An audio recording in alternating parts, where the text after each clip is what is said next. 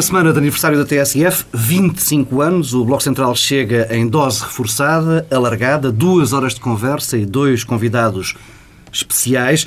Aos residentes Pedro Adão Silva e Pedro Marcos Lopes junta-se hoje José Luís Nogueira de Brito. É um bloco central com um reforço do lado da direita, do lado do CDS. Uma voz com história na TSF. Nogueira de Brito fez parte durante anos do painel do Flashback, um programa moderado pelo outro convidado deste Bloco Central, Carlos Andrade foi fundador da TSF, diretor entre 1995 e 2003 e hum, moderou durante quase 14 anos o Flashback. Por estes dias assume esse papel todas as quintas-feiras à noite na SIC Notícias, aos comandos da Quadratura do Círculo. Hoje, Carlos Andrade aceitou o desafio de regressar à TSF com essa mesma função, moderar. E sinto-me em casa. E sinto-me em casa. Ainda bem. Nas próximas hum, duas horas temos em agenda as eleições italianas, a sétima avaliação da Troika e as alternativas apresentadas pelo Partido Socialista e ainda a manifestação que há de correr as ruas de muitas cidades de Portugal ao longo desta tarde. Carlos, já de cedo, eh, boa parte da condução dos trabalhos a essa uh, combinação. Antes, um tema que quer queiras, quer não, uh, no qual tu és protagonista, a evolução em Portugal e nos últimos 25 anos desta coisa, deste negócio de debater as políticas e os políticos. O que é que mudou? Eu prometo que respondo a essa pergunta e que vou a jogo nesse terreno, deixando o confortável papel de, de moderador com o perfil que normalmente empresta ao papel de moderador, porque não é a única forma de moderar, de conduzir debates, mas eu gostava de matar já saudades do tempo em que dava a palavra a José Luís Nogueira de Brito e pedia a José Luís Nogueira de Brito que fosse ele a abrir, uh, respondendo precisamente a esta pergunta. O que é que acha que mudou? Isso é dar palavra com punhal. Não, é uma coisa, com mel, é uma coisa com nova. com Mas já mel. sei que você, ainda há bocado recordávamos que você realmente... De microfone fechado. Era- portanto. era- mas era se quiser de partilhar de padrinho. microfone aberto, pode partilhar. Não, não, partilho de aberto, fechado, de qualquer maneira. Mas eu acho que realmente mudou muito. Mudou muito, mudou, mudou muito, mudou bastante. Eh, Porque nessa altura tínhamos, fundamentalmente, tínhamos menos programa de debate. Não é? Talvez. E o, e o debate era um debate que privilegiava os interlocutores políticos. Eh, Pessoas muito ligadas aos partidos, não é? Como, portanto, militantes. O nosso caso, o flashback era, era um exemplo disso, não é? Eh, pelo menos desde que eu lá entrei. Eu não queria antes- começar já a discordar de si, como nos tempos do flashback que os outros parceiros faziam. Mas quando começamos, ah, o Pacheco Pereira tinha acabado de chegar ao PSD e ainda não tinha um chapéu de PSD ah, claro. tinha, tinha, não, tinha acabado de chegar, vinha da, das- do Clube da Esquerda Liberal Sim, sim, sim. e ah, vinha, tinha feito aquela longa travessia desde a extrema-esquerda. Provavelmente querias dizer era- que nessa altura era mais PSD do que é nesta altura. Era uma isso? estrela nascente. Não discordava. Eu, nessa altura, ele era apoiante sempre. Era uma estrela nascente do PSD. O, o José Magalhães ah, era, da, se não estou em erro, da primeira fila e era seguramente deputado do PCP. já era. de- Ah, sim, do PCP. do PCP, Foi do PCP, da primeira do, fila. do PCP. E depois ah, a terceira, o terceiro comentador era o Vasco Polivalente, que ah, tinha eu o aproximações. Vasco Polivalente, não, não, não. No princípio, no a princípio mesmo. Ah, no período, a sei, não é? no período em que chegou, no período em que chegou e em que ocupou um lugar que Vasco Polivalente tinha deixado eh, livre, Com muita honra. ah, houve uma episódica passagem quase meteórica de Miguel Sousa Tavares e o José Luís Nogueira de Brito representa a primeira decisão, digamos, colegial do grupo do então flashback, isto é, o que é isto do colegial.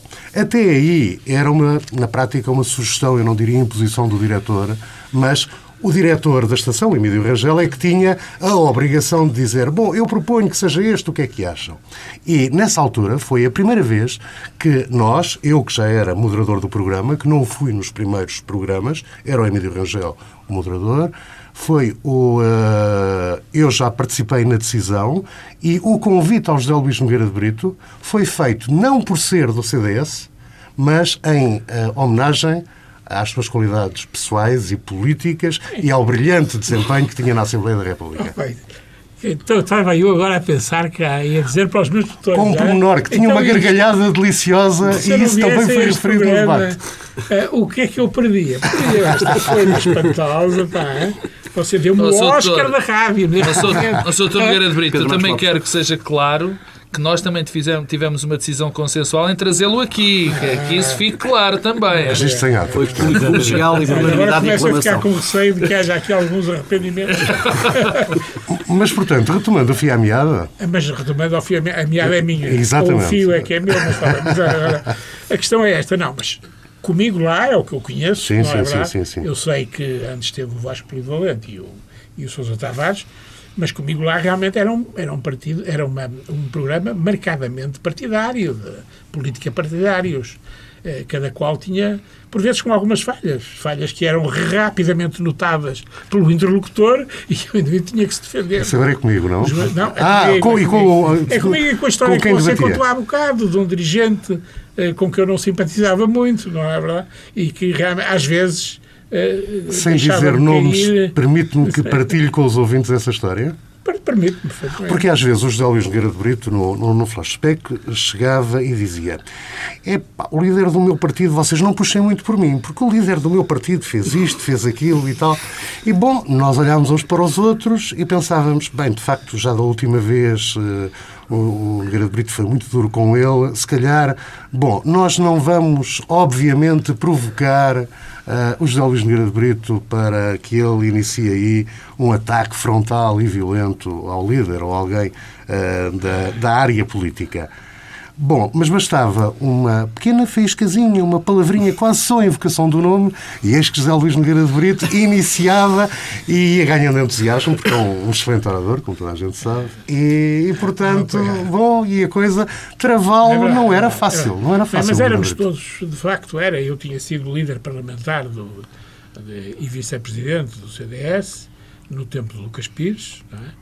E entrei com o Lucas Pires. Muitas vezes disse: Olha, cá está um fundador e tal. Deve ser por causa dos cabelos brancos. Mas realmente não corresponde. Eh, Não, sou o fundador do, do, do CDS, mas entrei nessa altura, em 83. Mas eu estava nessa posição. O Pacheco Pereira era uma estrela ascendente, como você disse. Mas não sei se sublinhou bem isso. Era uma estrela ascendente Sim, sim, no sim, sim. PSD E, e realmente já dava cartas, já dava conselhos a- ao, ao líder. Realmente, Estava quase a tornar-se guru do cavaquismo, lembra-se? Era, Estava quase a tornar-se. Estava nesse percurso. Aliás, ele tem uma posição interessante. Pacheco Pereira é uma, é uma coisa curiosa. E é do o- Pacheco Pereira a afirmação sempre perentória e que ele é, digamos, prova viva de que no flashback, como hoje na quadratura do círculo, cada um dos participantes representa-se a si próprio, a, a si mesmo. Isto é, ah, é evidente que há o picante das divergências, mas eles estão lá ah, mesmo que tivessem abandonado os respectivos partidos. E isso é muito importante. Sim, sim, sim. Porque sim, sim, sim. ainda temos fresca na memória a ideia de que o PSD devia ter duas pessoas no programa porque uma não representava a posição do PSD, etc. Coisa impensável. Já ouvi dizer isso. Já ouvi dizer isso. não é? Já ouvi dizer isso. Que realmente que por vezes o Pacheco Pereira Paulo vai um bocado longe. se me moderas, porque O tempo está a eh, escorregar. não me pondo a minha moderador e a comentador dá nisto. Deixa-me alargar aqui Eu peço o- desculpa, a, oh, a O conversa. não, Carlos, o Carlos E- Andrade está-se a vingar todos os anos que esteve a Fora, moderar. fora da, não, e fora da TSF. Não está a ensinar eh, como é que se foge à moderação.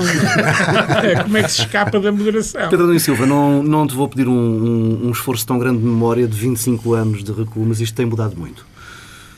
Tem mudado muito, mas quer dizer, olhar para essa mudança implica ter um esforço de memória e eu tenho memória do flashback e do início da TSF. Porquê? Porque foi aí que comecei a estar atento à política e a seguir a política. O que significa que eu também não tenho a experiência um pouco anterior. Mas o Dr. Nogueira de Brito chamava a atenção para uma coisa que me parece interessante, que tem a ver com também os protagonistas. Quem eram os protagonistas eh, deste tipo de espaço, do espaço de análise política, e quem são hoje, eh, do mesmo modo que, eh, se aí houve alterações, já vimos que o flashback começou com um conjunto de pessoas que tinham atividade política ou partidária. Hoje não se concebem de raiz programas dessa natureza com protagonistas desse género. Portanto, mudaram. Quem faz comentário político pode ter ligações eh, a um partido, mas normalmente já está um pouco afastado do partido, ou, eh, pura e simplesmente, especializou-se eh, na análise. Isso é uma sugestão, Pedro, desculpe interrompê-lo, de que hoje os novos comentadores são uma espécie de senadores e deixaram de ser os participantes da política ativa que eram na origem do modelo, e recordo que o modelo flashback, como outros modelos lançados nesta casa, foram absolutamente inovadores e replicados, eh, até no território do desporto, por exemplo. A primeira vez que se juntou uma espécie de Benfica Sporting Porto no comentário também foi aqui nesta casa, sempre com o modelo 3. Mas dizia o Pedro não, Adão e Silva. Acho que há esse caminho, Carlos Andrade, de- dos senadores, mas há outro caminho da especialização no comentário. O que deixou de haver é os painéis fixos com eh, líderes parlamentares ou deputados com notoriedade no Parlamento e próximos das direções ou não. Isso acabou um pouco. E isso tem a ver com uma outra transformação que em Portugal ocorre com a TSF, que é a alteração do próprio ciclo noticioso. O ritmo e a intensificação do ciclo noticioso e do ciclo em torno da política eh, obriga também eh, a mais comentário e mais análise. Nós deixamos de ter a notícia, quando as notícias são relevantes, logo a seguir é-nos oferecido eh, o comentário. Isso acontece primeiro, aconteceu na TSF, depois com, as privati- com a privatização das televisões. Sim, duas fases da a haver, é? Passou a haver também... Porquê eh, que o na- Pedro Adão e Silva acha que as pessoas, e provavelmente as audiências confirmam essa opinião, consideram mais interessante ouvir aqueles que já foram algo eh, dentro da chamada cena política em detrimento daqueles que estão todos os dias no terreno e, portanto, são de alguma forma participantes na decisão isso é política. Isso é, isso é- é- realmente é verdade. Isso. É verdade, mas isso realmente é mais um dos, das manifestações, mais uma das manifestações do discreto da É política. isso, quer dizer, é por mais razões, em parte é por mais razões. E realmente as pessoas preferem ouvir os especialistas e preferem ouvir os jornalistas. Não, é curioso, porque realmente é, é- E os é- ex-presidentes de partidos. exatamente que deixam, que deixam de ser. Não, isso é uma novidade. Isso é uma novidade, realmente, mas é verdade. Vamos guardar não esse é? bocadinho da novidade Mas é verdade. para o Pedro Marcos Lopes. eh, são Pedro- ex-presidentes, não é? Não são, eh, não são presidentes ou não são vice-presidentes, porque normalmente o presidente não ia expor-se àquela saraivada de balas, não é verdade? Nossa. Nogueira Nesses Brito, um presidente, isto é como Pedro na França, na minha opinião. Um presidente de um partido é sempre o presidente do partido. Quer dizer, e mal está quando isso não acontece. Quase uma espécie de tradição norte-americana de eh, ser tratado sempre por, por presidente, nem que seja aos olhos do- dos espectadores, Para dos introduzir. ouvintes. Oh, oh, Pedro Adão Silva, desculpa. eh, Só tinha esboçado o raciocínio já. Já tinha ajudado o raciocínio, mas eh, isto tem a Hoje é um ver. programa atípico. Isto tem a ver eh, com aquilo que, que é do conhecimento público. De nós, há uns tempos a esta parte, temos eh, uma figura que é Conselheiro de Estado e líder e ex-presidente de um partido, que é o professor Marcelo Rebelo de Sousa, que é uma que, que tem um espaço eh, que é no fundo o decano, o homem, o comentador, Que é? também nasceu na TSF. que também nasceu na TSF vestes. com o exame, na Exatamente. TSF que todos nos lembramos, mas é algo de, de- de- de estranho, porque no fundo nós temos espaços de comento que são apresentados como espaços de comentário político, em que um presidente de um partido, que nunca deixa de ser presidente de um partido, convenhamos, não é? tem um espaço de comentário e um espaço sem contraditório. Sem absolutamente E aquilo, contraditório. é, aquilo é mais isso é é comentário maneira- ou intervenção? É aquilo, quer dizer... Pois é que se for mas- comentário não é problema nenhum. Não, não, o o- comentário é por natureza Analítico, Não, não, e enviesado, opinador, e enviesado politicamente também. É sempre dizer, enviesado politicamente. Portanto, não há- não há nenhum acho- problema. não, tenho esse, não tenho essa noção. Se for Provavelmente. comentário. Não, não, não tenho essa visão, provavelmente por- pela noção que eu tenho do comentário e da análise. Quer dizer, é muito difícil eh, qualquer comentador ou analista, só nesta figura de comentador e analista, há, uma, há umas partes que vocês disseram que eu queria que depois eh, eh, eh, contrariar ou pelo menos dar a, dar a minha opinião. Um comentador e um analista é sempre alguém que está envies- enviesado, no bom sentido, digamos assim, pelas suas próprias convicções. E quanto mais profundas são as suas convicções, mais, eh, digamos assim, enviesado pode ficar. Ou, se calhar, o termo é diferente. Digamos que uma pessoa que chega a presidente de um partido, a sua visão da realidade até partidária há de sempre a ser, entre aspas, enviesada. Não há nada a fazer. E isto é uma novidade também no, no- no comentário político. Não, mas é uma novidade Portanto, é tem, enviesado- tem 20 anos quase. É enviesado Quando é, em que foi, quando é que é no Marcelo Rebelo de Sousa mas faz esse foi, comentário mas foi antes de ser presidente. Sim, bem, mas depois continuou a fazer com Não, foi antes de Marcelo Rebelo de ser. Sousa cumpre uma tradição Tornou-se presidente nacional. no, no tempo em que era eu o Exato. interlocutor dele. Exatamente, portanto, não era presidente. Não, ele mas ele cumpre uma tradição nacional, que é uma. Portanto, a política na Primeira República foi feita por jornalistas, É na sua essência. E Marcelo E Rebelo Sousa e tinha um passado de, E- eh, ora de jornalismo, e pelo menos. tinha- é o homem que realmente é uma figura grande do Expresso, é um indivíduo que realmente, eh, digamos, passa a vida mesmo de- eh, no fim do seu curso, já já na vida profissional de, da faculdade e tal, mas passa a vida a tentar caçar novidades com, com importantes. Estava a pedir-lhe para se aproximar um pouquinho mais do microfone a benefício dos esse, nossos ouvintes. Esse é o meu defeito habitual. Ah, mas estava. É, Sentia-se em casa, à medida conversando. Falando com mais convicção e entusiasmo em que gosto. Não confundir com de cátedra. É verdade, não é cátedra, esta não é cátedra, mas a dele era cátedra. O que é certo é que realmente ele, de facto, cumpre essa tradição. Também é, um, é verdade. O jornalismo foi, na Primeira República, primeira linha, esteve claro. na primeira linha, presidentes da República, eh, presidentes de governo, vários eh, ministros, eh, deputados, etc. Não é? Era um dos era um dos terrenos de caça da política desse tempo. Paulo Tavares, eu sei que isto não é um minuto, mas o Pedro Adão e Silva está não, prejudicado não, certamente no tempo. Não, mas eu, não, eu, eu, há pouco chamava a atenção porque essa alteração do ritmo alterou, alterou também e criou aqui uma espécie de necessidade que é o comentário, a interpretação e a análise é oferecida logo a seguir aos factos. Isso acontece eh, em todo o lado, portanto, é esse lado eh, da intermediação e isso nasceu, nasceu de algum modo com o TSF, mas transformaram-se também aquilo que são os protagonistas dessa, dessa interpretação e dessa intermediação. Talvez até, não sei eh, se isto é absolutamente verdade, mas eu diria que o período imediatamente antes do surgimento da TSF, eh, o modelo da opinião, até também na imprensa escrita, era muito ligado à cultura.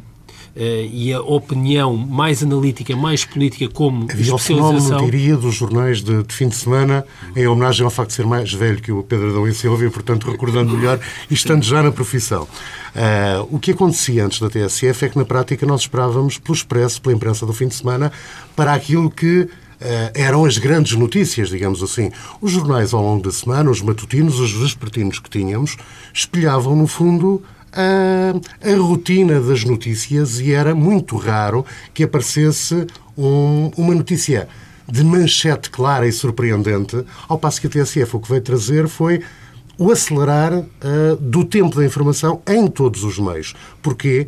Porque em vez de se limitar a ir a uma conferência de imprensa, transmitia em direto e pedia reações e comentários a seguir. E aí surgiam novas notícias fez, em função... Fez crescer um grande fenómeno que depois se tornou rotina e que nós já nos lem nem nos lembramos, que é a criação do facto político. Não, e é isso, mas é o facto político que requer a análise. É que alguns chamam a pseudonotícia. É, mas, mas, e por isso a análise também é uma forma de alimentar uma agenda noticiosa, um ciclo que não existe. Uma curiosidade, Pedro. Diz. Quando, uh, nas noites de eleições, se diz que uh, o vencedor das eleições é determinado em função, digamos, da, das primeiras afirmações mais certeiras.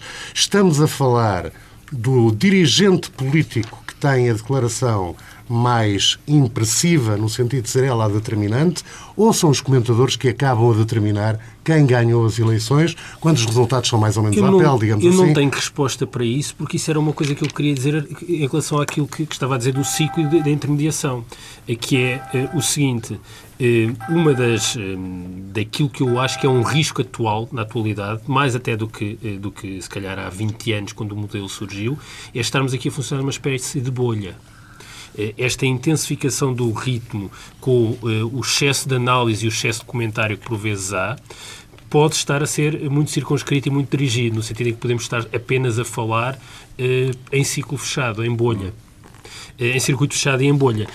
E não sei até que ponto, com e nessa a segmentação. Estão também. Estão os protagonistas e os atores, estamos nós, estão os dirigentes partidários e estão os jornalistas.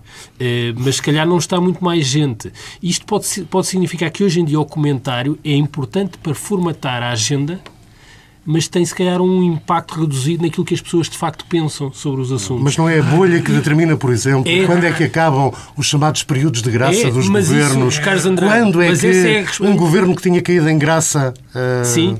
Deixa de ser engraçado. Deixa de ser engraçado. Mas, mas isso tem um impacto, mas, é, mas, mas novamente não é, quer dizer, não é uma relação de causa e efeito e, e, e significa que, eh, paradoxalmente, a partir do momento que eh, a TSF iniciou este ciclo noticioso com uma natureza radicalmente diferente, as televisões com as privatizações de algum modo foram por esse caminho e a seguir com o surgimento do cabo, podemos estar aqui a segmentar completamente a lógica e quem consome muito este, este novo ciclo noticioso já, já é um grupo muito segmentada, ao mesmo tempo que os generalistas já se afastaram, se calhar, desta lógica e já estão numa outra que não tem a ver com a análise, com o comentário. Eu não sei porquê, mas estou a ser Deixa-me profundamente propor, prejudicado. E... e- A culpa é do moderador Paulo. Tavares. Não, há- há- há- Não, diz. Pedro Marcos Lopes, vamos sair da bolha e tratar de assuntos que interessarão menos à Deixa-me tal só, bolha de que estávamos a falar. deixa só picar a bolha, Ah. deixa-me arrebentar a bolha. uma coisa importante a dizer. opa, Oh, oh, não, não, eu nem não, pensar nisso. eu não tinha. Eu, eu há duas coisas que queria dizer. A primeira era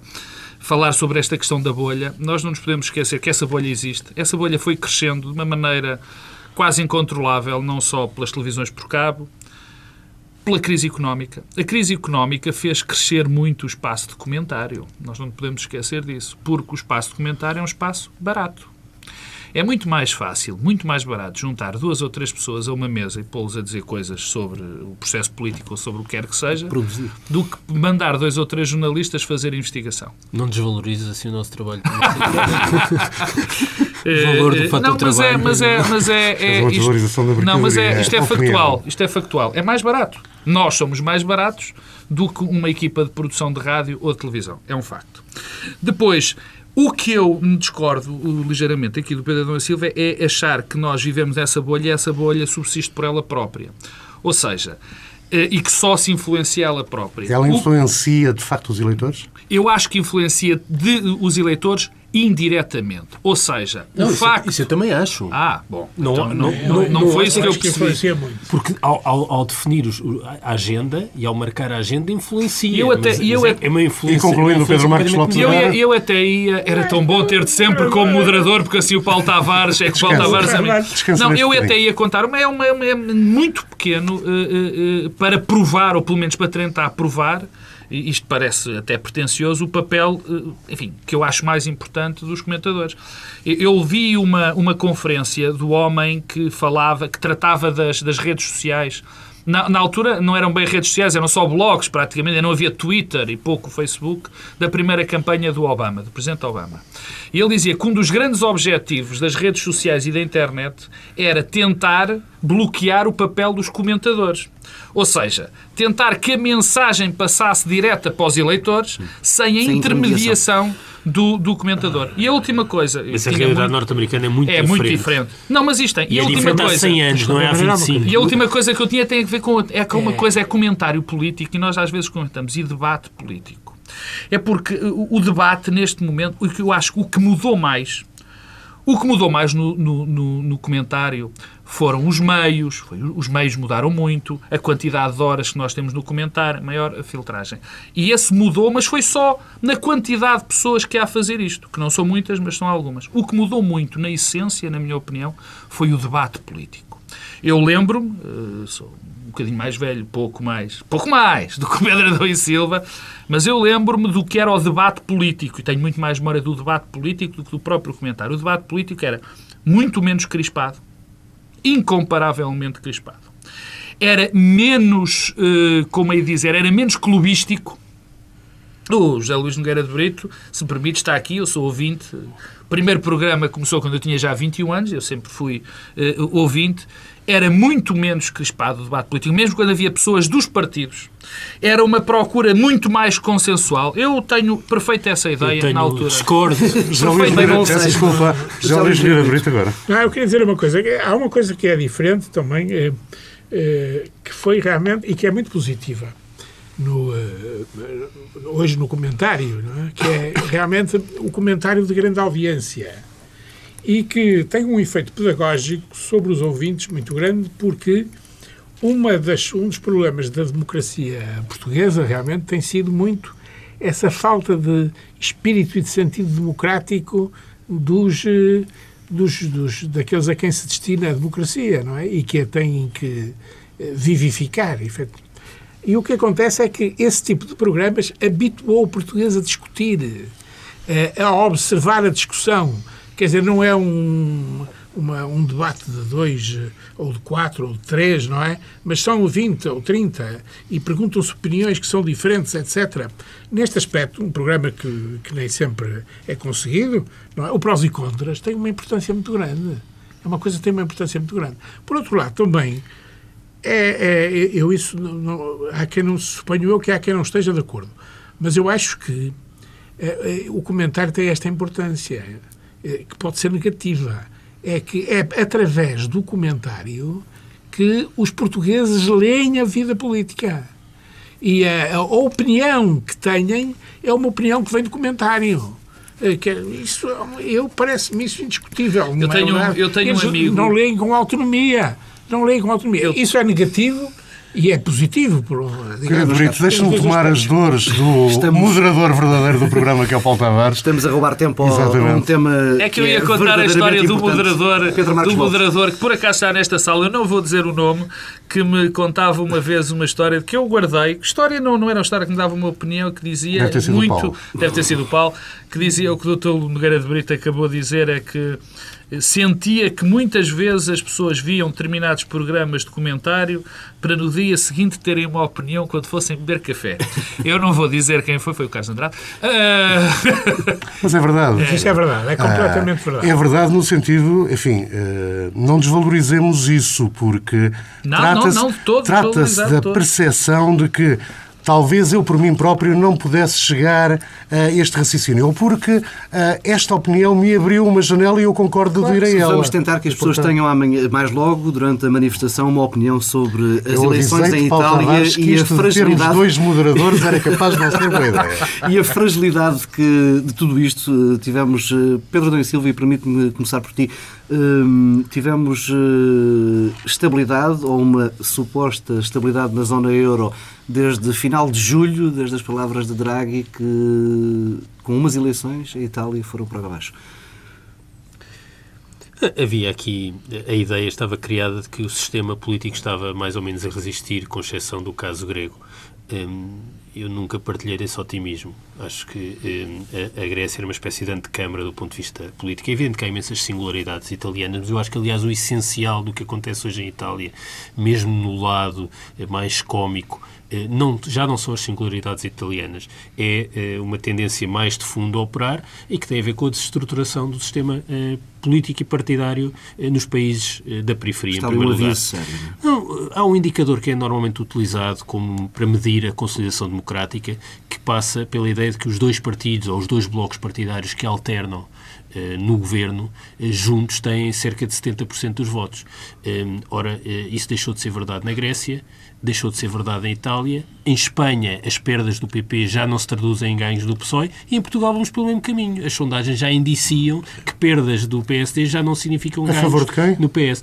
Para parte nenhuma, para parte nenhuma, para parte parte nenhuma não, incerta. neste caso concreto a Itália não foi Para- bem assim, não, foi também para Pois, parte mas em incerta. Portugal eh, não estamos a ver quem é o cómico que Não, não, não sei. eh, pode até pior. o sistema. é Pode que- não ser um cómico, Pode não ser um tipo cómico. sério. eh, Pois, Pode não, ser um cómico. E o que sério, é Brito, sistema. quer dizer Ah, temos eh, na ideia uma tentação de extrema-direita, por exemplo? uma tentação de podemos voltar a uma tentação de extrema direita não é de extrema direita porque é moderada na maneira de ser é realmente regressar ao passado é que nós temos esse problema nós temos estamos a viver esta crise era uma crise repetidamente vivida na primeira república e na, e na monarquia liberal. Portanto, nós, este processo, que é um processo degenerativo da sociedade política e da sociedade portuguesa em geral, eh, com, com, com fantasmas perigosos é, não é? a assustarem-nos todas as noites, não é? quando ouvimos as notícias, mesmo que bem interpretadas. Ora bem, eh, eh, nós temos isto, já passamos por isto. E a solução disto foi uma certa solução. Foi um certo tipo de, de realmente de, de extremismo. Não é? Eh, ora bem, eh, as pessoas realmente podem eh, chegar à conclusão: olha, isto cá não dá, que era o que se dizia, era a propaganda do, do, do, do Estado Novo. Claro. Era isso cá não dá. A relva. Isso da democracia. A relva, de, Claro, a relva inglesa demorou 400 anos a estabilizar. Um tarefo complicado. É isto, isto eram, isto eram, eram, eram argumentos correntes. E o que é certo é que deram, deram, deram o que deram, é- não é? Deram um regime que durou Sem 40 anos. Não, o Pedro só- Silva. é simples, quer dizer, eh, na Europa do Sul, que são as democracias que estão em maiores dificuldades, porque são os países que estão em maiores dificuldades económicas e, e sociais e financeiras, quer dizer, a, a democracia encontrou dois fatores de legitimação. aliás articulados, melhoria das condições Europa materiais e de vida e a Europa. Ora, no momento em que os dois colapsam, não estamos a falar de um declínio, estamos a falar de um colapso, porque é de colapso que estamos a falar do ponto de vista do funcionamento da economia, dos equilíbrios fin- financeiros e também do projeto europeu. Quando colapsam, por que razão é que os partidos que emanam dessas, dessas raízes haviam de subsistir?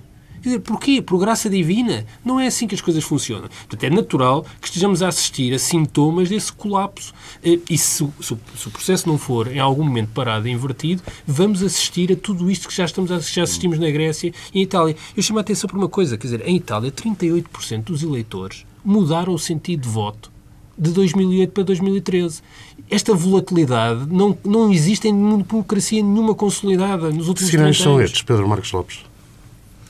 São sinais terríveis. São, primeiro, eh, e eu acho que o, o- o efeito mais, mais importante, aquilo que, que- que deve ter uma leitura mais, mais profunda, o Pedro já abordou, que é nós estamos em presença eh, na Itália. A Itália, de facto, é um caso especial, mas, mas já lá vamos. Estamos em presença de duas crises profundas.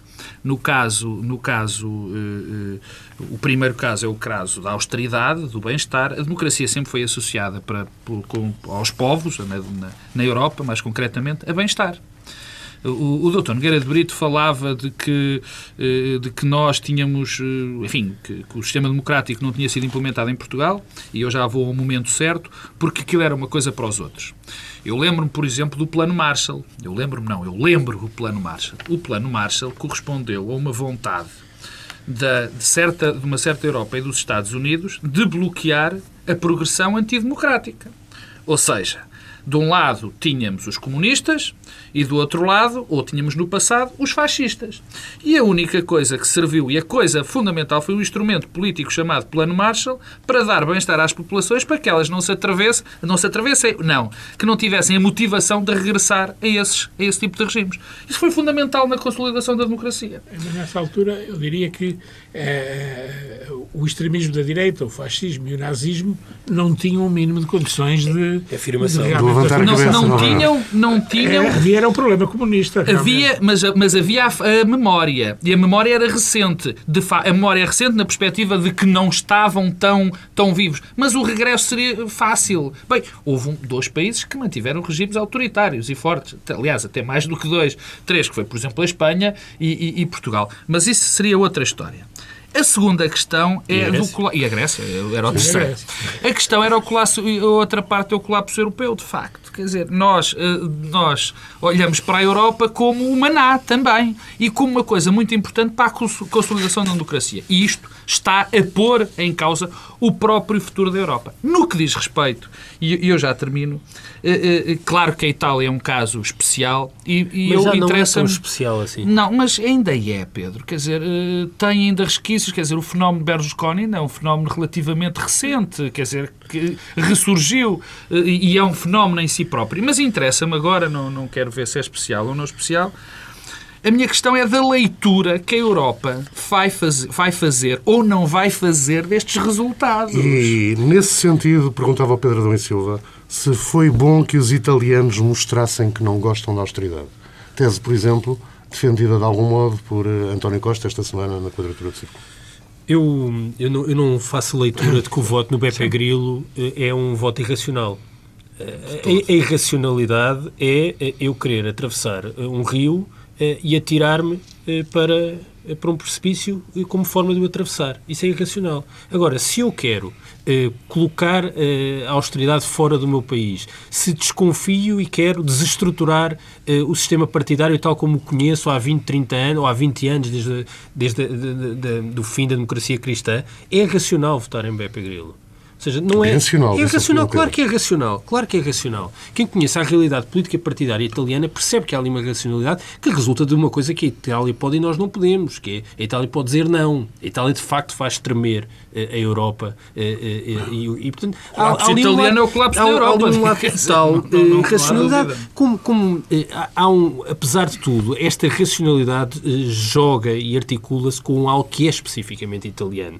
Mas é especificamente italiano no sentido que é uma tendência que existe também em Portugal, mas que é mais forte em Itália, que é a percepção de que a classe política é, eh, funciona em tom de farsa, É uma paródia e, portanto, há uma vontade de funcionar aqui uma espécie de profecia que se autorrealiza. Eu estou disponível para reforçar a minha convicção votando naqueles que retribuem, mostrando que os políticos são mesmo uns palhaços. Portanto, voto em Berlusconi um pouco neste sentido, do mesmo modo que faço isso com Beppe Grillo, eh, se não estiver disponível para votar eh, em Berlusconi. Agora, eh, isto de facto vai obrigar a mudanças na Europa. O que, aliás, só sugere é que o problema, antes de todos os outros, é um problema de natureza política. Oh. Enquanto não for encarado politicamente, estamos condenados a estar a tratar de assuntos menores que depois fazem reemergir Oh, e Sr. ressurgir o Doutor problema Nogueira, político. vai-me deixar só dar um- um- uma nota por aquilo que o Pedro, um toque pelo que o Pedro disse. É que as reações que nós tivemos esta semana em relação a querer mudar alguma coisa na Europa, e eu estava convencido de que isto tinha que acordar a Europa, não são inteiramente verdade.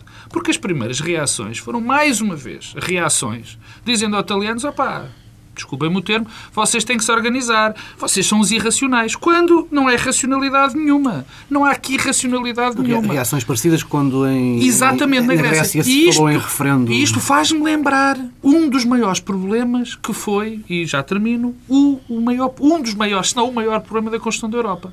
Foi nós sistematicamente olharmos para as decisões das pessoas como se elas, quando se tomava uma decisão sobre a Europa por um referendo, o que é que acontecia? Dizia-se, se não fosse no sentido do que os, os burocratas europeus queriam, há que repetir esse referendo. Pior, Brito, pior pode- quando aqui houve um referendo que era fundamental, que era o referendo, na minha opinião, da moeda única, e o último referendo, não foi feito. Porquê? Porque havia o receio que as pessoas não quisessem. Assim não se constrói democraticamente nada. Pode, Nogueira de Brito, haver alguma coisa de positivo nos resultados das eleições italianas? Muito pouco, talvez, porque eh, o resultado das eleições italianas reflete, eh, a meu ver, fundamentalmente, para além do que disseram, tudo é verdade, não é? Mas realmente a crise da credibilidade de quem manda ou de quem está encarregado. Tinha um monte. de que- conduzir- não, não? Então, depois deixe-me dizer uma coisa Vocês, sobre o. Monte e sobre quem eram os partidos aí, que estavam por do continuar. Por favor, Sr. Brito. É que é uma, a falta de credibilidade na Itália. Bom, como sabe, a Itália foi sempre o membro mal comportado da comunidade europeia. Quer dizer, os italianos foram sempre os indivíduos que manobraram eh, as diretivas e, a- e- e os regulamentos a seu belo prazer. E a história das oliveiras, não, era? As oliveiras pla- plantadas no norte da. África. Há tudo isso. Quer dizer, é, realmente aquilo era, era, era um tumor na, na, na União Europeia. E ainda por cima, um tumor, eh, digamos, eh, eh, com, com presunções, presunçoso. Terceira economia Ora, da União. Claro, muito bem. Mas agora já não é, não é? Quer dizer, esse é, bom, é também um dos problemas. Mas, no entanto, é a falta de credibilidade que atinge, que, que realmente está patente na política. A política, que, eh, em Portugal, a, a crise é tão patente como na Itália, não é verdade? É? É verdade. Não encontraram ainda, foi grilo nenhum para cantar, não é? Eh, e essa falta de credibilidade é da sociedade, é das instituições, mesmo daquelas que não estão ligadas ao Estado. É Como da é que igreja. acha que em Berlim é da igreja da? Itália, repara. A Itália, estas coisas estão, andam juntas. Realmente, as pessoas hoje só me falavam a Itália está perdida. Porquê? Não tem Papa. Não é verdade? Não tem Presidente da República, não tem governo. Bom, Presidente da República não tem ainda tem. Não, Presidente da Tem República mais tem um umas republicano. semanas- mais umas semanas. Não tem eh, Primeiro-Ministro. É, quer dizer, e realmente falávamos sempre no Papa. Mas isso não tem há sido um bocado ninguém. a história da Itália. Fora o Papa, é? tem sido é- o problema da ingovernabilidade. Não podemos esquecer que há Parti- 65 parti- anos há connosco. 62 Como é governos. que acha que em Berlim foram ouvidos os resultados das eleições italianas?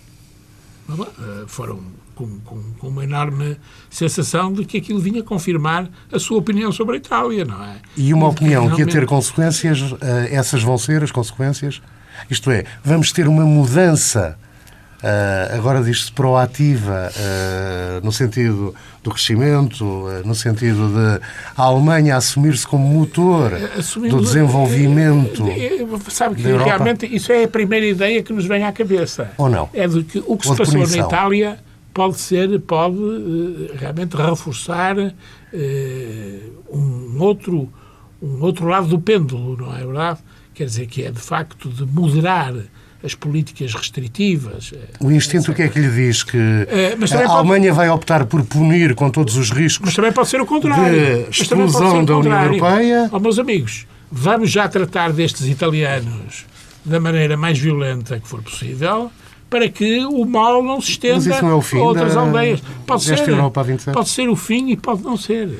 Mas, Pedro Adão Não, eu, eu há bocado o Cardenal dizia eh, o que é que há de positivo aqui. Não, não é necessário que haja coisas positivas. A, a política e a, a história política está cheia de Perguntei momentos se em que, só, alguma coisa em que só há coisas negativas. O Paulo Tavares, nós já conhecemos estes discursos, estes senhores E, e, não. portanto, eh, eh, eu acho que isto pode ser apenas mais um sintoma, sintoma de desafetação, de desinteresse, de afastamento, de desrespeito e descrédito das instituições e que, já agora, para chamar só a atenção a um aspecto que, que não tem, a meu ver, sido suficientemente referido para explicar Monti, havia Monti. Bom, mas Monti foi candidato a primeiro-ministro com o apoio do pior que há no sistema partidário italiano, que é os resquícios eh, ultraminoritários Pior da democracia cristã com uma componente eh, manifestamente confessional, no sentido que é uma espécie de braço político do Vaticano na Itália. E, quer dizer, com o alto patrocínio, Bottiglione e era- e com o alto e patrocínio é- da, da senhora Merkel. Pronto, é possível alguém ser competitivo em eleições com este quadro? Quer dizer, é, é uma impossibilidade. Mas dito de isto, de Bom, mas, Albertone. o, Pedro, o Pedro certamente não é alheio a esse lamento que passava pelas páginas de jornais, pelas ondas da rádio e da televisão, de que e quem é que pode ser um monte português, no sentido Claro. do elogio? Mas isso, e, portanto, esse- essa ideia de, de um, um tecnocrata em cada esquina como solução para os problemas, eh, é, a, meu ver, só poderia acabar mal. Eh, e a seguir ao tecnocrata em cada esquina vem eventualmente o palhaço em cada esquina e a seguir ao palhaço virá eh, alguma polícia ou um militar em cada esquina, eventualmente. Eh, Mas eh, eh, só para chamar, eh, acho que há outro dado curioso, eh, Paulo, deixa-me só dizer isto, em relação eh, ao que tem acontecido eh, nas várias eleições eh, na Europa. É que eh, há aqui uma espécie de lei de ferro que é quem está no poder perde as eleições. Mas sendo isto verdade, e quem está na oposição naturalmente tem eh, conseguido chegar ao poder. Mas sendo isto verdade, eh, este, o impacto é assimétrico e diferenciado à esquerda e à direita. Quando a direita está no poder, perde por menos. Quando a esquerda está no poder, perde por muito. E quando é a, direita que está no poder, também parece-me uma perde por menos. Seguro, não? Também perde por menos. E quando a esquerda ganha, também ganha por menos. Falta de resposta da esquerda à crise. Não, porque há aqui, mas não é falta de Não é resposta. falta de que resposta. ainda assim a a leitura eh, moral sobre a crise eh, cola melhor com o discurso político da direita do que a esquerda. Isso eh, cria dificuldades. Pedro, vamos ter de fechar. Regressamos daqui a pouco, logo a seguir às notícias das 11 da manhã.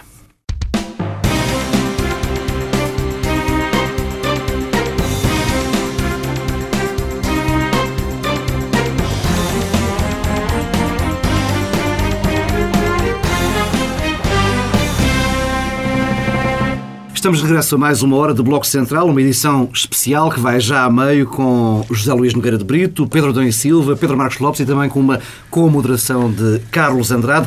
Regressamos para falar precisamente da sétima avaliação da Troika. Hum, Dizem-nos, é-nos dito que é a mais relevante, a mais importante das eh, avaliações até agora. Temos já mais de 18 meses de aplicação do programa. Eh, os dados, Nogueira Brito, que temos eh, em cima da mesa, se calhar aconselhavam uma eh, revisão deste Mas, acordo. mas você reparou nas reações. Você, há, há bocado, de manhã, quando, quando estávamos a acabar de manhã, a parte, não é? Há bocado, eh, eh, falávamos nas reações. De facto, o que é que a Itália tinha significado, ou o que é que significava. Bom, eh, as reações têm sido do pior. Tem sido tudo. Por exemplo, nós, em matéria de alargamento dos, eh, de prazos, eh, fomos os menos contemplados, não é verdade? Fomos dos, dos, dos quatro sujeitos, dos três sujeitos a, a- resgate, os menos contemplados. E, e- e realmente os avisos sucedem-se uns aos outros. É, ah, vocês portaram-se muito bem, mas têm que continuar a portar. E esta coisa não acaba por enquanto. Vocês têm lido, leram. Isto hoje é constante nos jornais. Isto não acaba por enquanto. Não acaba quando vocês terminarem eh, terminar o prazo e atingirem os, eh, a meta da- do déficit. Não, não. É para sempre. Isto vai continuar em observação, para, digamos, eh, reduz a periodicidade, mas, mas continuamos a, a observar-vos muito de perto. E há até as regras correntes do Pacto Orçamental. Exatamente. Ora bem, eh, o, o que eu tenho a impressão é que, eh, efetivamente, não, eh, não haverá, eh, se já não havia, e nós criticávamos muito isso algumas vezes, realmente. Eu era o menos crítico, como você se recorda.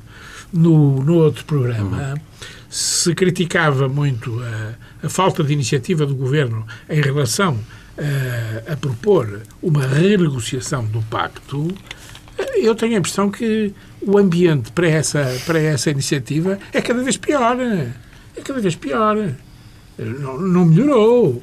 Que é porque houve aqui um período em que julgamos que realmente estávamos no. Ei, toda a gente nos percebe agora. Vamos. Uh, uh, todos, uh, todos elogiam os ou nossos seja, sacrifícios. As conversas desta semana são com as pessoas certas ou o governo português, nomeadamente o governo português, que tem pelo menos a facilidade de falar ao nível de Ministro das Finanças com Ministro das Finanças, Primeiro-Ministro com Primeiro-Ministro. deviam ser outros os interlocutores nesta altura? Mas não são essas. Não, são, não é o o, digamos, não são eh, sinais vindos dessas conversas que eu estou a referir. São outros. São, eh, são outras conversas. É o que se diz na imprensa, é o que dizem altos responsáveis que permanecem anónimos. Não, quer dizer, portanto, não estou, não estou, estou ao abrigo dessas, das, das mirabolantes interpretações vindas dos pois, nossos governantes que, que bebendo do fino, eu não bebi nada do fino ou pelo menos com um olhar eu, eu de águia para ah, aquilo que não, está a ser dito e escrito. Se, eu li a imprensa.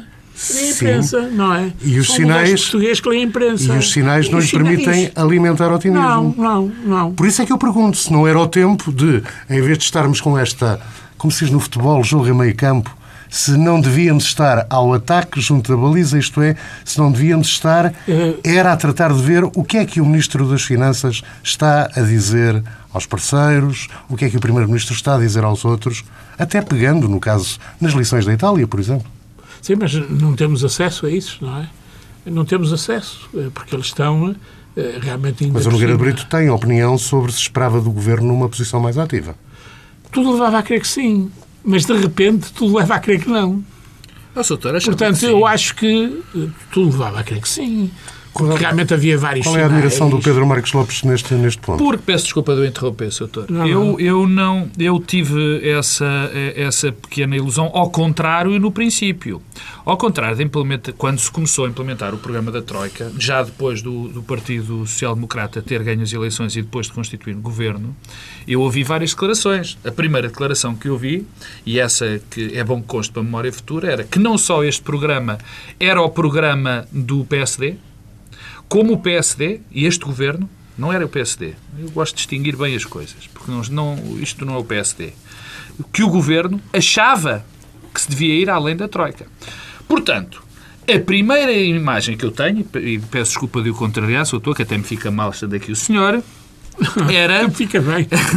era, não pelo contrário de querer negociar. Nunca se quis negociar, porque o governo sempre teve a convicção que este era o melhor plano que havia. E todos os sinais que foi dando era que, sim senhor, este, este plano era absolutamente fantástico. Mas não, na última Desde... semana, ou duas semanas. Oh, doutor, eu, a, Desculpe, eu a, a última semana vi. Eu... O, ministro das Finanças, o Ministro das Finanças mudou nitidamente de posição. Claro. Isso é um oh, facto. Oh, oh, doutor, eu já, ouvi, eu já vi o Ministro das Finanças mudar de opinião de semana para semana. Ah, então, mas, e mas também, também tenho... tivemos o Primeiro-Ministro a dizer que o rumo era para manter. E, e, e também tenho, primeiro, que o Primeiro-Ministro disse que o rumo e, era para manter, e pior... E, o, e o Ministro dos Negócios Estrangeiros a dizer na Assembleia Sim, da República mas, coisa diferente. Mas nós sabemos que o Ministro dos Negócios Estrangeiros uh, diz sempre algo de ligeiramente diferente, mas depois acaba sempre agora, por desculpe, ir na linha do Governo, agora, não é? desculpe, mas vou meter a minha partidária. é, mas realmente o Ministro dos Negócios Estrangeiros é o melhor Ministro do Governo. Competição difícil, Sim, também, como sabemos. É? Competição exigente, como sabemos. Eu, por acaso, acho que é Paulo Macedo. Exigente. Pouco exigente, mas dá várias voltas da Mas deixa-me só, deixa só dar a última nota. A última nota tem, a última nota não, tem a ver também com isto há um mês, não foi há quatro nem seis meses, há um mês, havia a convicção generalizada, ou pelo menos transmitida pelo Governo, caso uh, o Dr. Nogueira de Brito lembra-se, de que com a ida aos mercados grande parte do problema estava solucionado. É isso, é. Não era? E, portanto, era Com esse... de quem essa Oh, conversa? professor, Pedro, então, oh, o Pedro, eu estou a contestar. Eu, o que eu estou a dizer é que havia gente no governo, o governo dizia que isso era o princípio Ah, do tá bem, fim. mas O é grande conselheiro Ah, do claro que governo, é. o professor António Borges, dizia: Pronto, isto está acabado. Claro, isto está doutor. acabado. Então- isto agora é só. O processo de mesmo- higienização em curso está acabado. Mas eu já agora aproveito para acabar a intervenção sobre esta malta já tem avaliação. juízo agora. Está- eh, para, para acabar sobre esta avaliação, eu, eu sinto-me, e peço desculpa agora, um, um momentinho de, um momentinho de indignação, eu sinto-me ligeiramente, para não dizer, mas muito indignado com esta história da avaliação.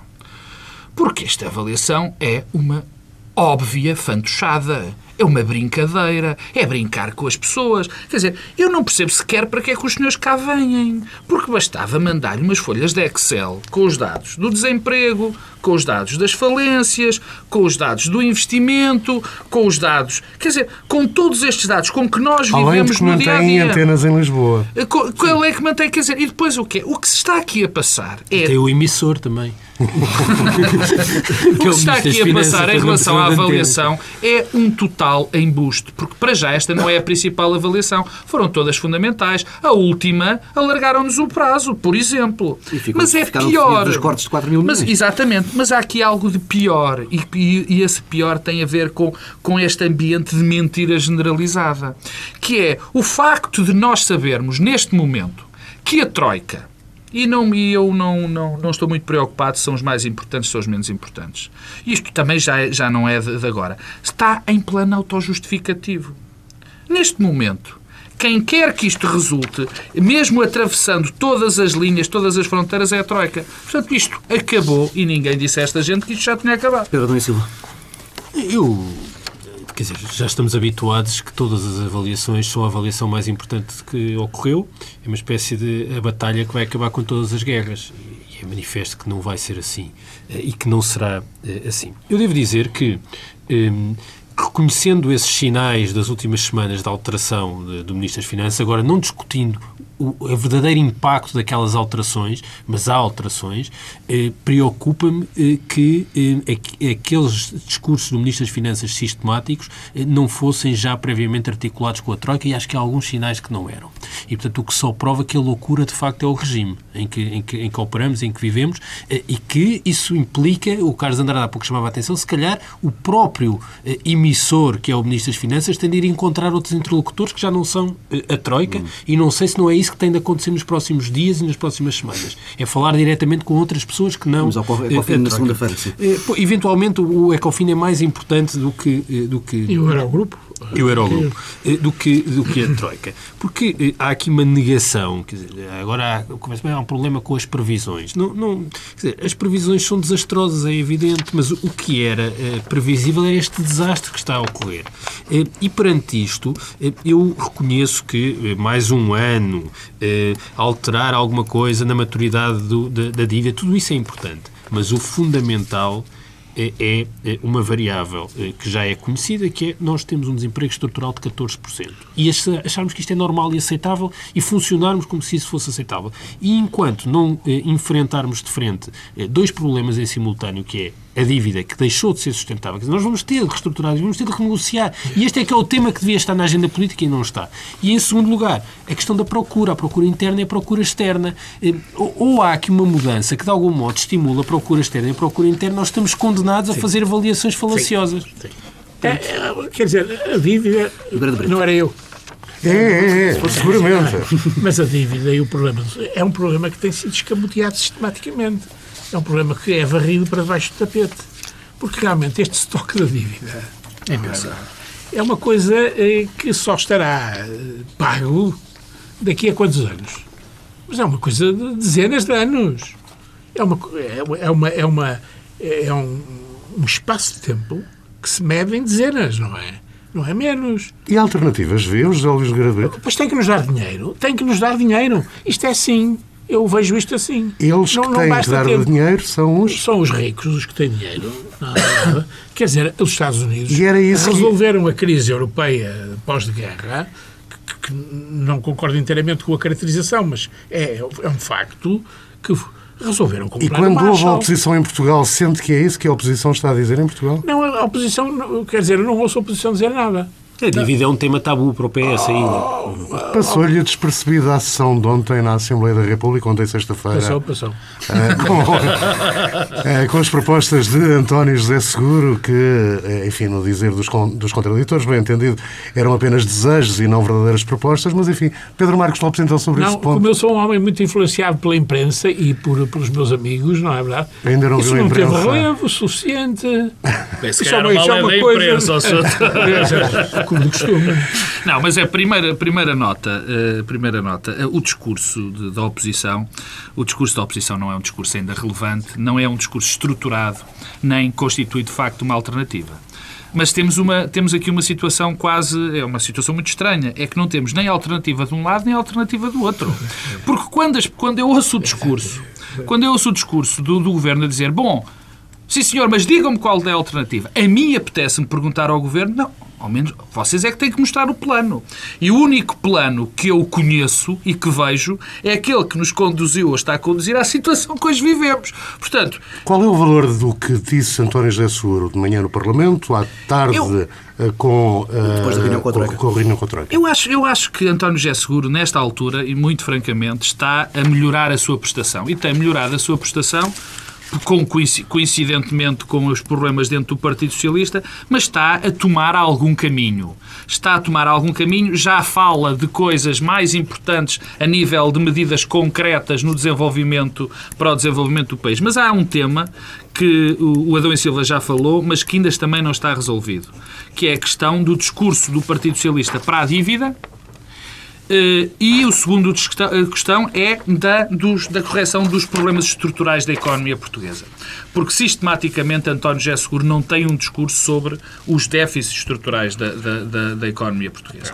Isso para mim é que é Não. verdadeiramente eh, problemático. Este, pois, não na é fundo e longe do microfone, é alternativa. Dr. Nogueira de Brito. Mas, Afinal, não, não tem, cara, não tem verdade isto. Não tem, O mas ninguém tem um discurso de fundo nessa matéria.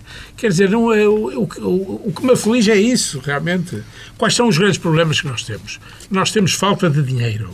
E não há maneira. Porque é que esta crise acontece assim? Acontece porque não, não, o, o- fazer dinheiro deixou de estar ao nosso alcance. Não é verdade?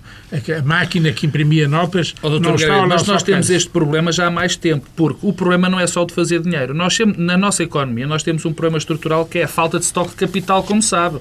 Temos os dois grandes problemas, dois dos grandes problemas, se calhar os problemas centrais, que é a produtividade Sim. e a falta de capital, porque as nossas empresas sempre, sistematicamente, estiveram sobreendividadas. Não é de agora. Agora temos outro problema que Não é, é falta, de é falta agora. de mercado, é falta, agora, falta de clientes. agora tens um grande drama que é a tens falta de procura. interna, porque houve um louco qualquer, Carlos Andrade, eu já termino.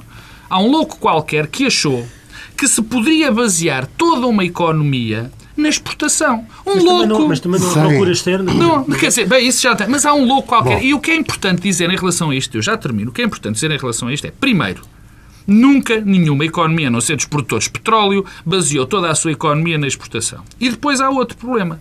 É que nós não destruindo, se destruirmos o nosso tecido interno, o nosso tecido económico interno, também destruímos as indústrias exportadoras.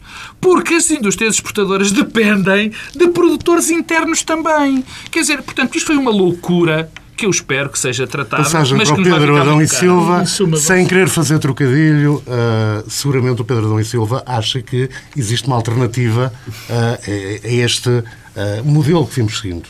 Não acho. Não?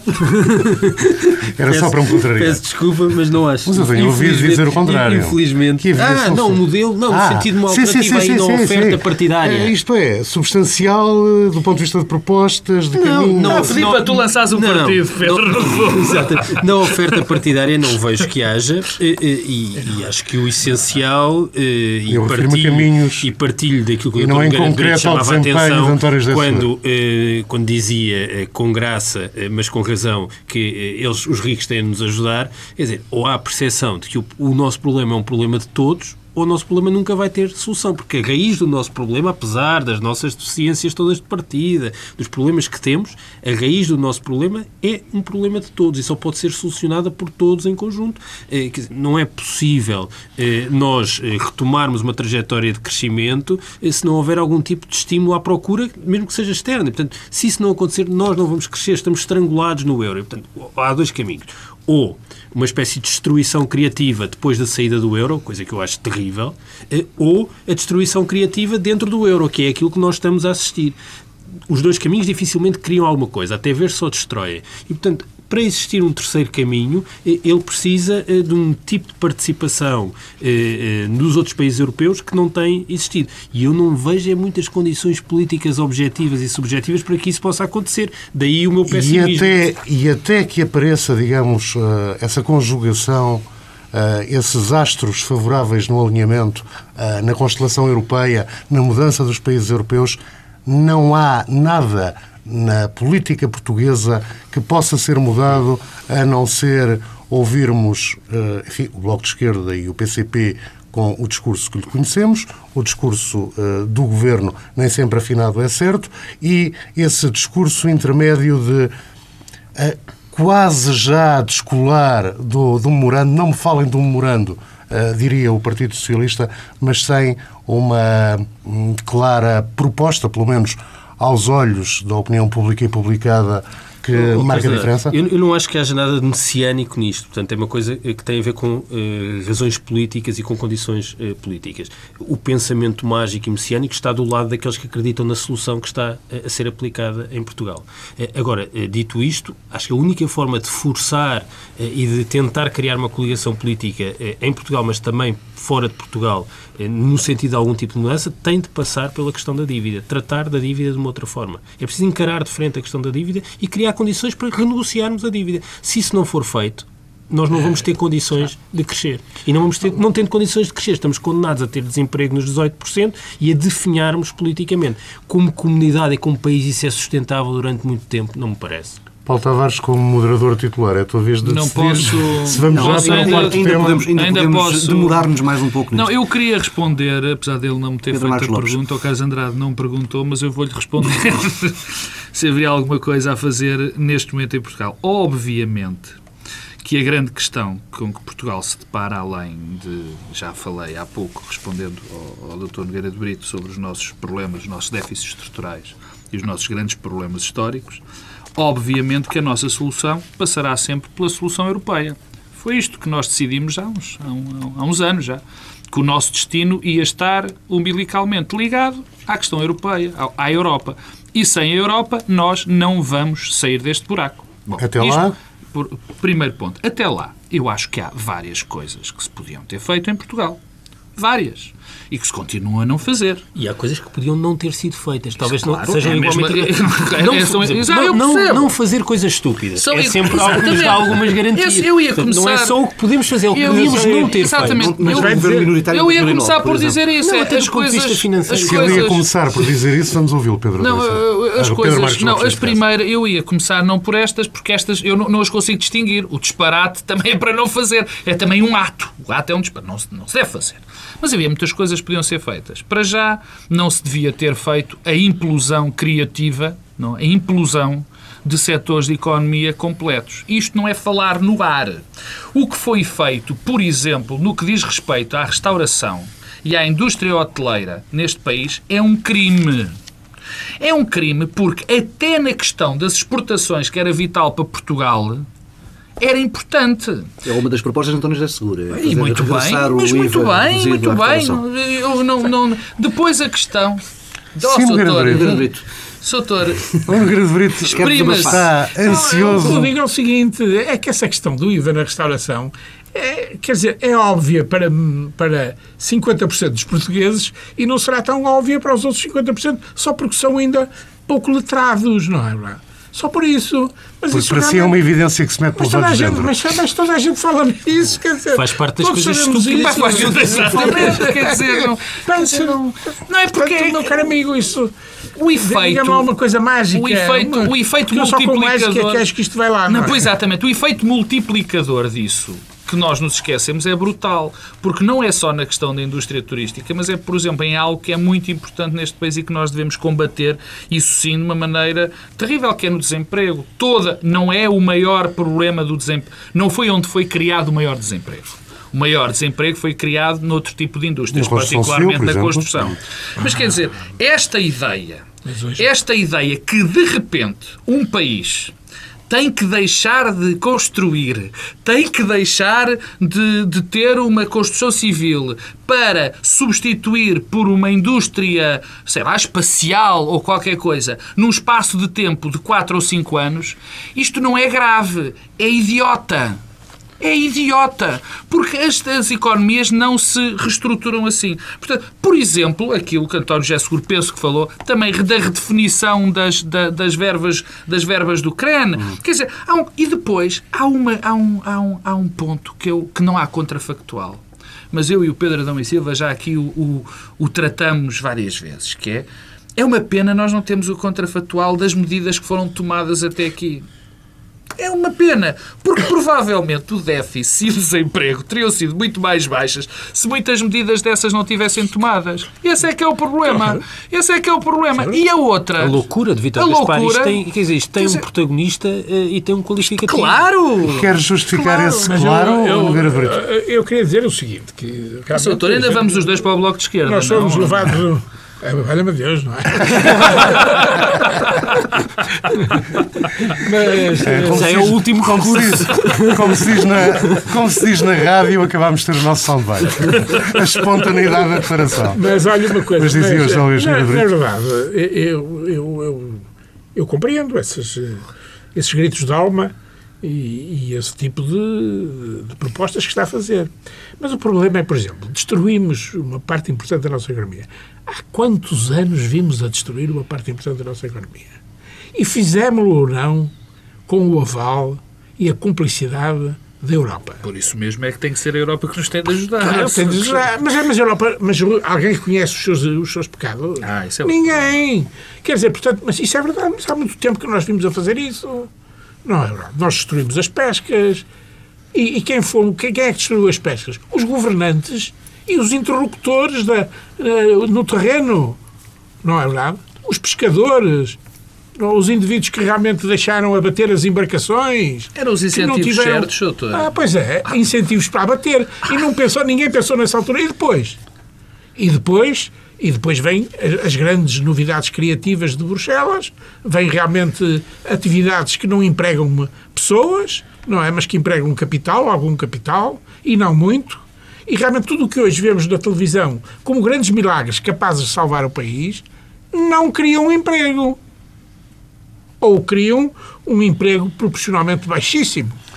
Ora bem, Nogueira Brito tem que tomar as dores do Paulo Tavares, que está aflito com a agenda Já e está. É, Já está. a rádio tem limites de minutos. Vamos avançando para, para o último tema, para fecharmos a conversa com a contestação nas ruas, que é esperada para a tarde deste sábado, um pouco por eh, todo o país. Há manifestações marcadas para as principais cidades. Hum, Pedro Adão Silva, começo por ti. Eh, a termos uma repetição do cenário de 15 de setembro, com números redondos, cerca de um milhão de pessoas na rua, eh, espalhadas pelas diversas manifestações, eh, é inevitável a esta altura eh, esta contestação na rua em conjunto com os dados que temos e que vão chegando. O Eurostat ainda ontem falava de 17,6% de desemprego em Portugal em janeiro. É inevitável uma leitura política para o Governo? É inevitável uma leitura política, mas não, não pode ser uma leitura política feita nos termos em que as leituras políticas tendiam a ser feitas perante grandes manifestações populares. As coisas estão a mudar muito e esta manifestação, tal como a de 15 de setembro e tal como as últimas eh, eh, do governo de José Sócrates, eh, mostra uma transformação também na forma de expressão política e social na sociedade portuguesa. Repara que as manifestações e as grandes manifestações eh, do passado eh, tinham eh, dois propósitos claros, que era expressar o descontentamento social, eh, mas também eh, eh, alterar as relações de poder Tentar e depois um ganho, representar, um ganho representar essas... Havia normalmente intérpretes orgânicos dessas manifestações que mantinham a manifestação acesa e traduziam esse, esse peso, esse ganho de peso negocial, eh, depois em acordos, em alterações de políticas. Depois de cada greve geral em Portugal, houve sempre uma reabertura de um processo negocial que resultou num novo acordo de concertação. É uma, sempre que houve uma greve geral do UGT e do CGTP, isto aconteceu. Foi assim que a vaca aprendeu a governar, eh, não? um nexo de eh, causa e efeito. E eu diria que esta manifestação de hoje, tal como as outras, já tem um padrão completamente diferente. É, é evidente que há aqui uma espécie de função social das manifestações que continua a ser representada e que é muito importante, que é expressar o descontentamento. Eh, Nós, individualmente, podemos estar descontentes, mas esse sentimento de comunhão com todos os outros que se manifestam é, é importante, dá um sentimento de pertença, de cria uma comunidade que, tem, que é política. E um lado de catarse que pode ter um Catarse, aproveitamento é positivo. É, mas é isso é que é a diferença. É que no passado essa catarse tinha um aproveitamento positivo porque tinha intérpretes orgânicos. E isso tem a ver com, com alguma da ilusão destas manifestações que nasce também na forma como se formam e como a contestação é formada, com as redes sociais, o Facebook, o Twitter, os bloggers. Mas agora, pela em que- primeira vez, tens a CGTP associada. Bom, eu sei, mas a CGTP, mas vamos ver se depois as pessoas reconhecem na CGTP ou no Bloco de Esquerda ou quem acha que, que é a vanguarda destas manifestações alguma eh, esse legitimidade. ser pior. Duvido, duvido que pior. reconheço, duvido. Porque é, é também a ilusão das redes sociais em que esse lado de catarse não está presente. As redes sociais tendem a acumular tensões, eh, não servem como válvulas de escape das tensões. E acumulam ressentimento, não servem como válvula de escape de ressentimento. Criam este sonho de participação política não intermediada, individualizada, direta, no momento, mas não tem esse lado catártico. E o problema é exatamente isso. Eu, eu- eu- é evidente que, que eh, há eh, um sem número de boas razões para as pessoas se manifestarem, mas a manifestação de hoje eh, tem dois obstáculos que só revelam a dificuldade da situação em que vivemos. Bem, o primeiro é uma contradição muito manifesta entre quem se manifesta. Ou seja, é- é- não é um grupo homogéneo longe disso, é muito contraditório Homogéneo do ponto de vista dos interesses. dos é interesses a e, e da leitura em relação à política, à situação, à classe política, às, às ofertas partidárias, muita contradição, que não é superável. Já aconteceu, no maio de 68 também havia muita contradição.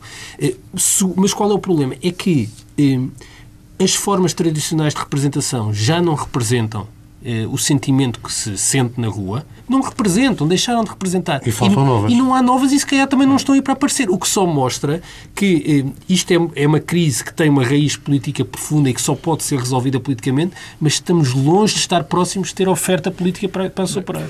Sim, há, um, há um enunciado para, para a motivação, para as, para as razões não é, destas manifestações, que é um enunciado muito simples e muito cativante. Estamos mal. Primeiro este. E todos, e todos aqui, nesta sala, todos estamos. Eu estou mal. Eu recebi ontem a minha folha de, a minha folha de impostos corrigida. Meu caro amigo, estamos muito mal. O que é que é realmente por razões eh, opostas, porventura. Estou de acordo. Mas estamos mal culpa o governo. Estes tipos não sabem governar. Essa mensagem tem sido bem difundida. São ignorantes, são incompetentes, não sabem governar. É preciso pô-los fora. E a Troika? Nós com a manifestação. E a Troika. E a Troika, claro. Porque eles são obedientes apenas à Troika, que só pensa disparates. Ou que só pensa realmente em acautelar a Europa de, de realmente, e, e- e desligá-la das culpas que porventura tem na nossa situação. Na nossa situação. E nós, com estas manifestações, repetindo-as, desgastamos o governo e pomos-lo fora. Que é o que é fundamental. As pessoas, portanto, acreditam. Eu aí não estou inteiramente consigo. Repare, as pessoas acreditam que a manifestação, estando lá, há, uma- há um- há um, há um traço comum. A, a todos os que lá estão, estão descontentes, estão pior, estão mal, não é verdade? Leva o seu raciocínio até ao fim e daí de os pôr fora, para pegar na sua expressão, fora. vai E resultar um bem. adeus, não é? Como- Ah, não, isso, isso é outra coisa. Se vai resultar um bem ou não, eh, quem sabe, não é verdade? Eh, porventura, pode resultar, pode ir para lá um melhor governo, vai haver eleições, tudo leva a crer que vai ficar pior. Tudo leva a crer que vai ficar pior, porque eu antevejo um resultado à italiana. Rigorosamente, não é verdade? Eu, eu é curioso que eu, Pedro Marcos Lopes. eu prefiro um resultado à italiana do que a situação presente. E, e vou explicar porquê. Primeiro, começando na manifestação. A Itália vai ter eleições daqui a dois, três meses. Claro. claro, estás a ver. Os gregos- é fácil de perceber. gregos- o meu- os gregos é também tiveram dose dupla. É fácil de per- de- de perceber o meu argumento, mas não é só isso. Bom, primeiro ponto. Eu há bocado, quando se falou da, das eleições gregas, das eleições italianas, eu deixei algo por dizer que se adapta muito bem à manifestação de hoje. O maior inimigo da democracia não são as más escolhas. O maior inimigo da democracia são as não escolhas. O problema, o maior problema, particularmente em Portugal, que nós, que eu, que eu adivinho, não é propriamente a contestação. Enquanto as coisas, quando existe contestação, mais orgânica ou menos orgânica, nós vivemos num país ainda vivo. O pior é se a apatia se instala. O pior é se nós começamos a aceitar anemicamente aquilo que nos acontece. E tu dir-me-ás assim. ah, Pedro, pergunto-lhe. ah, isso é, digamos, uma mera hipótese, uma especulação, diria, intelectual? Isto é, o Pedro acha que é mesmo possível que, se houver uma percepção de que estamos a sofrer muito, nós enquanto povo, de que as coisas estão a correr mal, que a reação pode não ser inevitavelmente uma reação de indignação porventura violenta, isto é que a apatia é a hipótese a considerar por pior que a vida nos corra a todos. Repare, oh, oh, Carlos Andrade, repare uma coisa. É evidente que sim. Nós temos uma história, nós temos uma história longa de apatia. Também não, também temos o reverso da medalha, mas temos uma história longa de apatia. Nós temos uma história não muito feliz de apatia. Mas eu queria voltar a esta manifestação, se me permite. E a questão que aqui se levanta... Eu acho que você tem razão. Nós temos uma história, sobretudo, de apatia. Eu, é, essa, é, É essa, é, é essa a minha tese. E, portanto, enquanto eu sentir que as pessoas estão a movimentar, Mas- e enquanto eu sentir, e eu acho que isso é importante para uma comunidade, que as coisas estão a mexer, isso é bom. Agora, pergunta-me também assim, ou deu a entender por aí, Bom, mas há questões da, da organicidade disto, de, o, de a contestação ser dirigida e para que lugar essa constituição, a contestação é dirigida. Estamos de acordo, aí, mas aí temos outro problema. E quando se diz que eh, nós vamos deitar abaixo, ou provavelmente este governo irá abaixo ou não, não faço ideia. Acho muito difícil que a partir de dia 21, dia 22 de abril, quando forem conhecidos os resultados da execução trimestral, este governo se consiga manter como até aqui, com, com, este, com, com a Santíssima Trindade, Passos Coelho, Relvas e, e, e Vítor Gaspar. Acho muito difícil.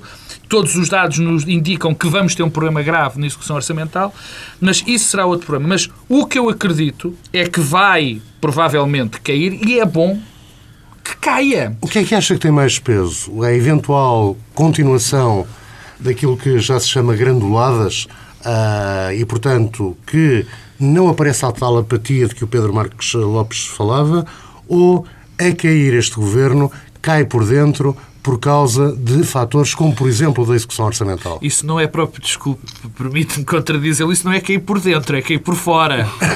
Não é? Quer dizer, porque é a realidade que entra pelo governo adentro. Não é? Quer dizer, isto, isto não é cair. Quer dizer, as granduladas, as granduladas, peço desculpa, Soutor, as granduladas são um fenómeno que não são um fenómeno desprezível, porque correspondem a algum sentimento popular. E porque tem apoio popular. E porque têm apoio Mesmo popular. aqueles que passivamente e que não participam eh, acham bem. Há muitos É é sorrisinhos, que é há muitos sorrisinhos em relação a isso, como é evidente. Há sorrisinhos É um até em relação às piores coisas. também, é? Mas as manifestações são importantes porque as manifestações têm peso popular, têm imagem, têm essa, essa, aquilo que, que o Carlos Andrade e, e o Adão e Silva falavam, desse sentimento de comunhão. E esse sentimento de comunhão é a melhor coisa para exprimir o sentimento popular. Portanto, eu que teoricamente, e estou aqui acompanhado de certeza pelo Dr. Nogueira de Brito, não gostamos propriamente de manifestações, não gostamos propriamente de alterações da ordem pública, como bons rapazes, se me permite, de eh, conservadores que somos, mas a questão que se levanta é outra. Quer dizer, contra factos não pode haver argumentos. Fiquei sem perceber, Pedro Marcos não. Lopes, do seu ponto de vista, é mais provável que o governo caia porque o empurram, digamos assim, isto é, as ruas, a indignação, Não, a ou realidade- porque a coligação esboroa. Porque a realidade vai entrar pelo governo adentro, é essa a coligação. Mas isso Esboroando a coligação. está, está, isso está demonstrado. dizer, está demonstrado que não cai pela rua. Sim, isso não. Não é? Não cai pela Isso, rua. aliás, seria. A não ser que, é, a não ser que entrem no Palácio de Inverno, não é verdade? E, e deitem alguém da janela abaixo. É, bem, claro, isso pode ser pela, aí pode ser pela rua, mas de resto está demonstrado que todas as entidades que teriam a ver com a queda do governo realmente não, não, não vão lá por este processo. Não é? E, portanto, não é a rua que vai provocar uma decisão de tal natureza do Aliás, do acho que a chave para tudo isto- deixa-me só, eu- deixa-me só usar um pouco o teu olhar de sociólogo. Achas, e Oh, esta, essa ideia atravessou aqui. Agora sou eu que invoco. É melhor Achas irmos que há todos um, embora. há um risco de atravessarmos aqui uma fase de anomia? Anomia. Ah, ah, eu acho que é. É uma das possibilidades. Mas, esse- mas mesmo Não assim. sendo, não sendo sociólogo, utiliza patia. estás a ver? Não, acho, acho que sim. Acho que há essa possibilidade, mas acho também que para já vamos assistir a uma fase de grande mobilização social e política eh, com pouca direção, no sentido que não, tem, eh, não se traduz Não em um nenhum Alex objetivo. Não há um... Não, não há nem ninguém, não há um Beppe Grillo, não há ainda ninguém. Há, há, um- há um vazio, eh, mas há. eh, Mas há um parte do Nogueira de Brito. Mas há uma, para, já há uma, para já há uma coisa. É que há forças políticas não, é, que estão a fazer o jogo político e que estão sempre interessadas em, Claro. em, em que o governo se vá embora. Pedro? Não é? E este, todos os governos. O problema é que. Mas não são todas. A oposição não, tem, não está, não comunga da mesma ideia. Não, o- o problema Quer é dizer, que- o Partido Socialista tem imenso medo de Inclui aí o que CDS. o problema- o problema- Vamos ouvir inclui Pedro Adão. Não, não, Não, o problema é que eh, quer manter o, o problema é, é Oh. há forças políticas que estão interessadas sempre que o governo vai embora, independentemente claro. do que qual é o governo que está Claro. aí. E portanto isso não tem aqui o Porque lado. há uma força política nossa que, que se mantém revolucionária Claro. e, fi- fiel a esse, a esse ideal revolucionário. Mas eu, eu- ainda voltando à questão da anomia, há a possibilidade da anomia, mas para já eu acho que a possibilidade mais realista é, é da grande contestação em crescendo, difusa, com muitos, muitos polos e, e- e- muita pequena contestação e, muita solidariedade em relação à contestação. Se nós olharmos, recuarmos no tempo, 3, 4 anos, o que nós tínhamos era sistematicamente um discurso de uma clivagem na sociedade portuguesa entre aqueles que se manifestavam porque podiam e aqueles que eram contra as manifestações e contra o protesto. Isso diluiu-se, essa clivagem. Hoje, no essencial, temos toda a gente... O facto eh, de termos três canais de televisão de, por, por cabo, mas o cabo está muito espalhado já, que transmitem horas e horas a fio de fenómenos como, por exemplo, o que assistimos na semana passada eh, no Isqueteco com Miguel Relvas, na Faculdade de Direito de Lisboa esta semana com, com o Primeiro-Ministro, não pode criar aqui um efeito de representatividade, ou seja, alguém que fica no sofá e que se sente representado por aquela meia dúzia não que ali sei está. se é representação, mas, mas é certamente de partilha eh, do sentimento. As pessoas, eh, agora Não é eu não quero fazer nenhum juízo de valor, se foi bem, foi mal, não deixarem o Miguel Relvas discursar. Mas eu penso que quem estava em casa a ver achou bem. Agora deixemos-nos de. eh. Achar bem é o mesmo que ter um gozozinho Ou, particular. ou, se calhar é as duas coisas. É é achar um- bem, ter um, go Nem um toda a gozo. gente tem, esse, tem Eh, essa reação. Mas eh, Porque essa não são as mesmas coisas. reação- Pode haver, Não. pode haver um lado de emoção eh, Uma pessoa que diz um aqui- quase bem feito Claro. É isso, é e, mais isso. E um é- lado de razão que diz não é, cap- é, certamente não é justo que um ministro não possa, um ministro ou qualquer outra pessoa, numa sessão pública, claro que é não possa Esse fazer tipo um- de reação um é seu muito, ainda é hoje muito disseminado. Não, é? ah, não poder fazer o discurso, não poder ir visitar, não poder fazer. Sim, claro. Ainda há uma reação a isso nesse sentido. Mas É um cada pouco vez, da natureza humana, Mas não é? cada vez há mais eh, simpatia pelo protesto. Realmente isso é um facto. É, Esta história do protesto, permitam-me que não está na agenda, eh, portanto, isto é fora da fora do nosso fora da nossa da, da ordem de trabalhos por falar em protesto e por falar em, em, em pessoas que não falam eu estou perfeitamente esmagado com o Sr. Presidente da República o Sr. Presidente da República até que foi convidado até para estar no- nos 25 anos penso eu da TSF mandou uma mensagem escrita Gravada. eu pus Vídeo. conta eh, gravada peço desculpa por vídeo há uma coisa que me espanta Tipo Star Wars. Há mais de 25 dias, digo eu, pelas minhas contas, posso estar enganado, que não aparece numa cerimónia pública que parece que com, está... com o atrevimento de quem só vem fazer um bocadinho deste programa, Portanto, por vais gentileza da fugir. TSF.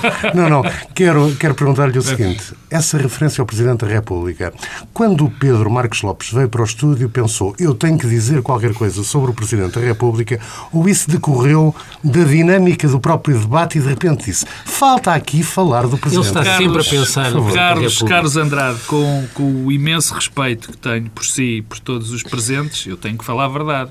E é evidente, que quando entrei neste estúdio, já vinha preparado para dizer isto. com toda... Preparado, com dizer, toda... Preparado não. Vinha, eu tenho que dizer isto. E eu, e, e- eu vou-lhe explicar porque é que eu digo isto. porque isto também tem a ver com a nossa primeira conversa. Eu acho que quem faz aquilo que eu, pelo menos, e o Adão e Silva, e o Dr. Nogueira de Brito, e o, e o, e o Carlos Andrade e o Paulo Tavares, quem tem duas pessoas a ouvir-nos, tem, a ouvir-nos, tem um, um dever de dizer aquilo que lhe vai na alma e aquilo que acha que está mal neste país. É isso? Ou bem? E eu acho que princípio de quem é sincero. eu acho que é por aí, eu acho que é por aí que também que nos pagam. E a questão, e é tremendo que numa situação destas, o Presidente da República passa a imagem, pode não ser verdade, de estar num bunker fechado, sem qualquer participação. Os dois moderadores estão a apontar para si e a dizer que Pois, gostávamos tanto de ouvir Nogueira de Brito. Exatamente. fechar o programa. Eu, eu já calculava. Neste Mas, ponto. Já calculava. Neste ponto concreto do Exatamente. Presidente da República, de saber porque é que ele Saudades não vai. que eu já tinha é, tu- desta, é, tudo, é tudo verdade. deste encontro de Mas pensamento. eu também gostava que vocês me dissessem qualquer coisa. Para fazer o quê? Isso. O que é que Era eu ia isso que eu ia fazer? dizer. O que- não, não tem uma sugestãozita para mandar para Belém, porque isso é que era importante. Eu Ó, Sr. Presidente, mas eu- eu em vez de ficar em para- casa, para faça isto assim assim, venha à TSF. Não, eh, não sei se o venha Paulo Tavares consente concurso de ideias nesta Não, altura. mas eu respondo, eu mas o respondo. concurso de ideias é respondo. que não há ideias. E daí o Presidente nada poder dizer, porque se dissesse alguma coisa, quer dizer, o efeito da palavra seria O efeito brutal. de um Presidente da República aparecer em público quando as outras instituições, sobretudo o Governo, está sob ataque, já de si próprio é um ato Pedro Marcos político e um ato político importante. Vamos ter de fechar. Está encerrada esta sessão especial, esta edição especial do Bloco Central. Regressamos no formato eh, clássico na próxima semana, à mesma hora.